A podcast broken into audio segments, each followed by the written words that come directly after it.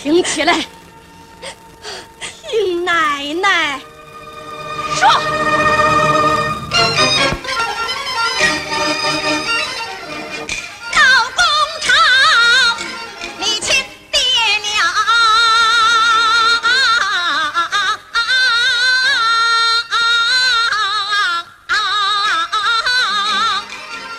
Hello，你好，我是渥太华的草原大雾。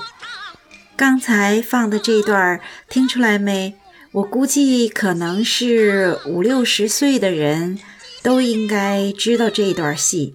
这是样板戏《红灯记》里面高玉倩扮演的李奶奶的唱段。我们京剧《聊斋》节目现在已经有九十多期了哈。呃，但是主要内容很多都是青衣花旦和老生，还有武生。那么今天呢，我就想补一下空缺儿，咱们聊一聊老旦。老旦呢，这个行当哈，其实是在呃我们京剧行当里形成比较晚的一个行当。它在一八四零年到一八八零年这个阶段才是一个孕育的阶段啊，没有真正的这个行当。老旦呢，都是由老生兼演的，为什么呢？因为老旦这个行当的发声特点和唱法呀，很多地方跟老生非常像，唱念都是用的本嗓，也就是用的真嗓，但是呢，它不像老生那样平直刚劲，而是要像青衣那样的婉转迂回，声音里面还要有一点磁音，还有就是苍音儿。词音和苍音加在一起，其实就是老年妇人的特色哈。邀请演员呢，要用那种比较高亢的唱腔、深沉的念白、沉稳的动作来表现人物。所以，经常我们说那个唱的不好，老旦呐，就是说他唱的像老生，开个玩笑哈。那后来呢？第二个阶段呢，就是老旦在形成呢，是大约在一八八零年到一九二零年这个阶段，出现了一批啊有专门演老旦的演员。后来呢，在接下来的呢，就是一九二零年到一九四九年，也就是解放前这段阶段啊，这个属于传承和发展的这个阶段哈。然后呢，接下来就是一九四九年以后有一个承上启下发展的阶段。啊，有一些著名的老旦的演员，到了这个时候啊，所有的老旦其实都是由男性演员来演的。那么呢，现在呢，第五个阶段，也就是新生代的女老旦，也就是现在青年或者是中年的演员，基本都是女的了。在今天的舞台上，老旦的角色呢，多是穿老斗衣。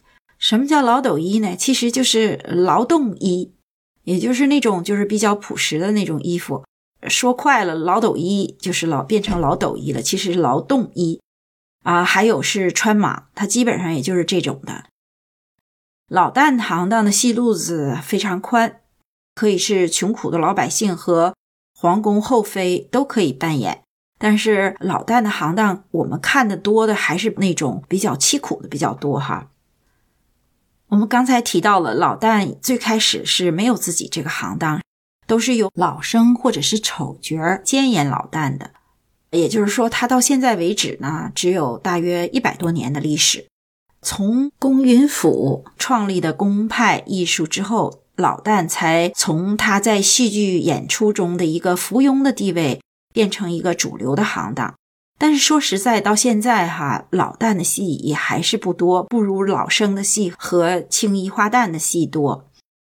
就是在徽班进京之后，京剧渐渐的进入鼎盛时期之后呢，龚云甫啊、陆武，还有李多奎呀、周文贵呀，对于老旦的发展起到了很重要的作用，先后形成了公派和李派，奠定了老旦行当的基本的脉络和传承的关系。当然，老旦这个行当也在逐渐的扩展和丰富自己哈。比方说，《吊金龟》里面的康氏属于唱功老旦，专门以唱功为主；《西厢记》里面的崔夫人，呃，《李逵探母》里的李母都属于做工老旦。还有雁门关里的佘太君，就是属于扎靠的老旦。扎靠老旦的戏呢，就比较少见一些。咱们再说一说哈，老旦呢自己的戏不太多哈，就是说老旦为什么没有挂头牌的呢？哈，龚云甫和李多奎当年呢占领了京剧老旦的首席，不过还是没有挂头牌。这里面呢有很多的原因，比如剧目太少了，有的剧情又太简单，有的又千篇一律的变化不多。一般的老旦戏上来就引子画白，一段慢板，两段圆板，几句摇板，一个哭头完事儿。在腔调上也没有什么太多的变化，听来听去就那点东西，服装也寒酸，剧情也不抓人。比如说咱们钓金龟这出戏哈，就是说钓上了一只龟，然后呢，它居然能够呃拉金子。也就是说起来哪有这样的事儿啊哈！可他一唱就唱了一百多年，而且现在大家都非常爱听。其实不是说剧情多好的吸引人啊，而是说他有几段唱腔特别好听，所以观众也就不管什么情节内容了哈，反正就是个爱听那几出唱。主要是这几个段子太美了，真是百听不厌，这也就是他的一个魅力。好，今天就聊到这里。我们下一期聊一聊老旦形成的第一个阶段，介绍一下在老旦行当的孕育时期的有名的老旦的演员，一起来了解一下老旦里面的名角儿。每个人呢，如果能找到他们的唱段，我们都会就着他们的唱段来一起了解他们的演唱的特点。欢迎订阅哟。